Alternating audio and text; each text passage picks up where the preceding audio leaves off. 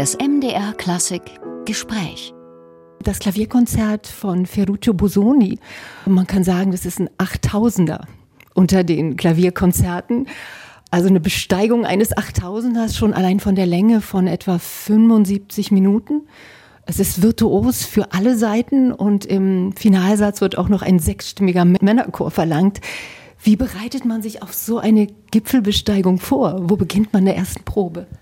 Ja, ich muss sagen, dass man muss wollen. Sagen wir so, das Stück ist ja enorm, aber man muss das lieben irgendwie. Und ich muss sagen, dass von dem ersten Moment, dass ich das habe, das äh, kennengelernt und geübt, war ich unglaublich überzeugt und äh, ich habe mich in die Partitur verliebt. Das ist wirklich eine sehr interessante Mischung kulturell von Deutsch und Italienisch. Busoni war in Deutschland lange, lange Zeit und fühlte sich eigentlich als deutscher Mensch und äh, in seinem Kopf. Aber Gott sei Dank äh, hat er in diesem Stück eine wunderbare Mischung von diese beiden Kulturen, Italienisch und, und Deutsch. Ich sage Gott sei Dank, weil vielleicht die italienische Seite ist, war etwas zu zelebrieren und nicht nur zu sagen, ah ja, in Italien, man, das ist Schlamperei und sowas und, und, und äh, in Deutschland ist das ernst und, und professionell. Aber hier ist die wirklich äh, populäre Musik in der ersten Reihe und die Virtuosität und die Frische dieser Virtuosität ist sehr interessant und sehr unerwartet von so einem ernsten Mensch wie, wie Ferruccio Busoni.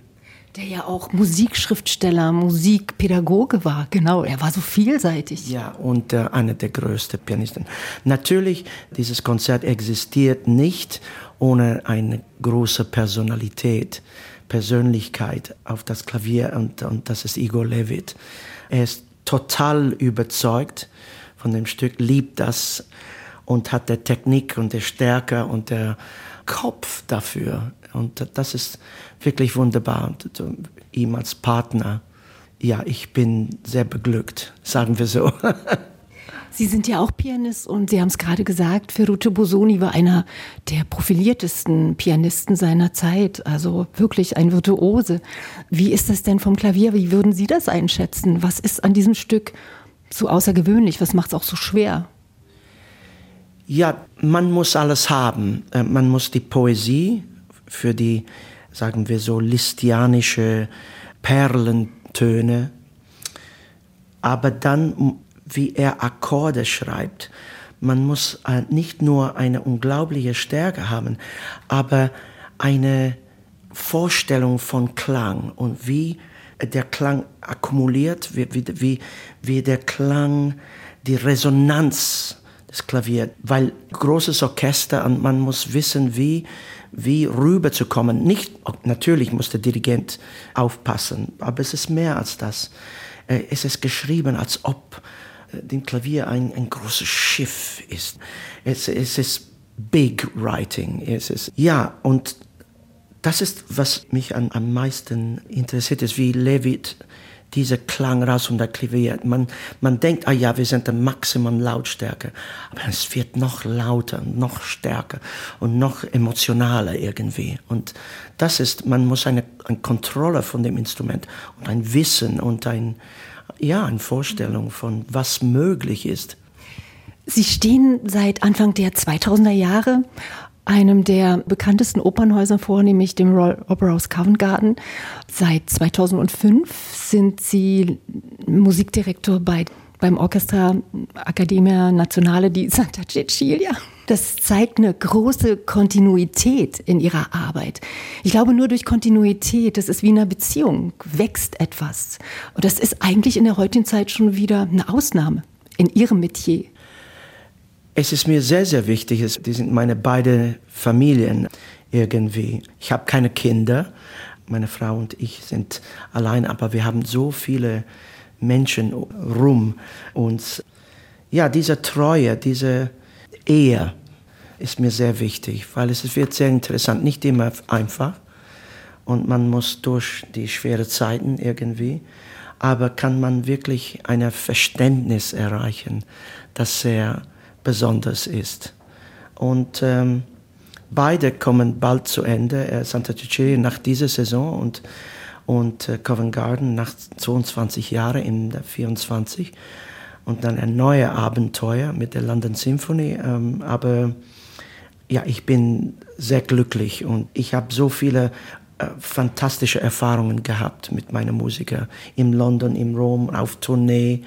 Und ähm, obwohl die, die Personalitäten äh, der beiden Orchester total verschieden, aber äh, irgendwie, die geben mir was, was die am besten haben. Und das ist, ähm, und wir kennen uns sehr gut. Und das, wir haben ein Shorthand, so, sagen wir so. Ich brauche nicht so viel reden äh, wie einmal.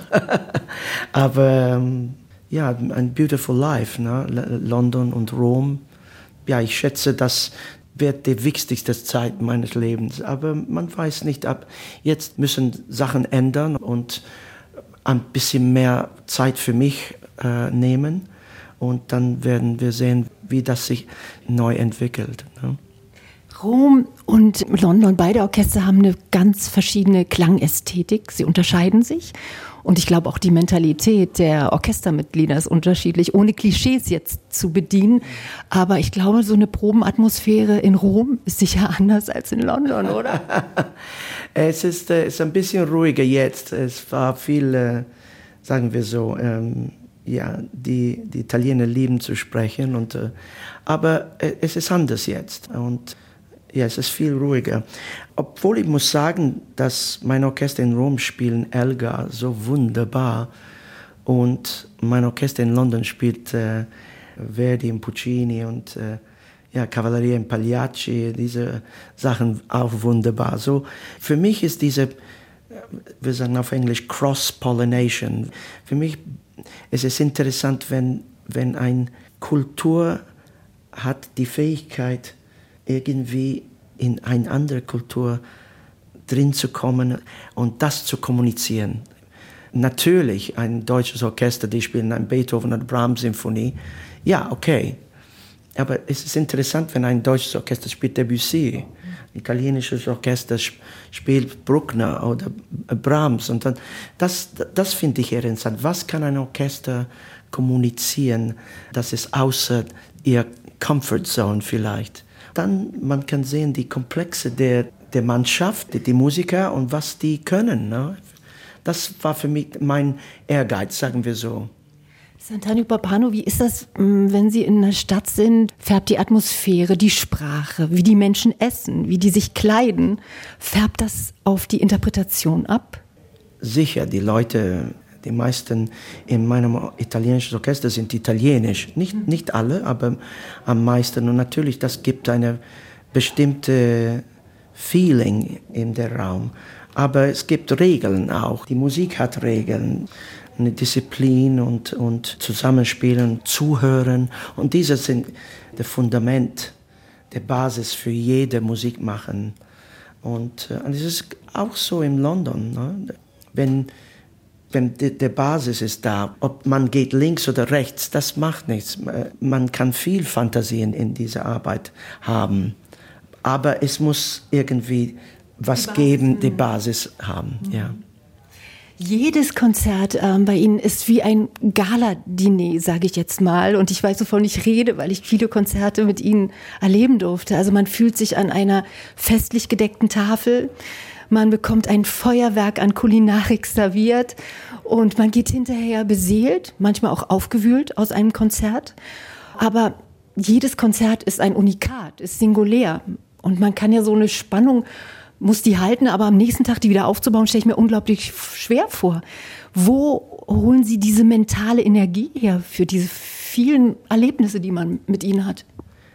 Ja, ähm, wir reden vor meinem Konzert in Berlin äh, und wir haben Hamburg gestern gemacht und ja, ich denke an, wie, mein Gott, wir müssen das äh, nochmal machen. Und es ging, es ging sehr gut gestern. Aber ja, dem immer wieder. Aber das Publikum hat etwas damit zu tun, die Inspiration, der Raum, wo wir sind welche Orchester spielt in diese, diesem Raum. Natürlich hat das alles äh, etwas damit zu tun. Aber das soll nicht Furcht bringen, äh, sondern Inspiration. Und äh, ja, wir können immer besser sein. Wir wissen, ob und wenn wir gut sind. Und, und wir wissen, wenn wir nicht auf dem Niveau sind. Und wir wissen, ah ja, das kann besser, das, das muss besser sein. Ja. Aber wir müssen dasselbe Feeling haben, natürlich, ich und meine Musiker. Und das hofft mich sehr und ich hoffe eine große Konzentration, weil man kann ein Konzert, ein sehr schönes Konzert, nicht wieder machen. Es, es fängt von vorne an, jedes Mal.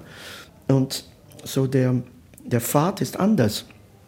Vom ersten Ton, man weiß, dass, ah, ja, das wird anders, das klingt anders als gestern. Das ist, okay, you know, und, und dann geht man geht von da und und nach so einem gewaltigen Werk, da braucht man doch eigentlich Ruhe und muss auf eine Reset-Taste drücken, um auch den Kopf und, und äh, ja, das Herz frei zu kriegen. Ja, im Tournee, das, man hat nicht so viel Zeit auszuruhen. So, ein Tournee ist ein Adrenalinfahrt und, äh, und man muss mit dieser Energie gehen, einfach. Und die Leute sind hier, die kommen, dieser heilige Vertrag, you know, die zahlen für eine Karte und wir müssen was leisten. Ja. Ja, ich habe gesagt, heiliger Vertrag, das ist, das ist Showbusiness. Ne? Und Showbusiness hat auch Regeln. Ne? Ja, ich denke so.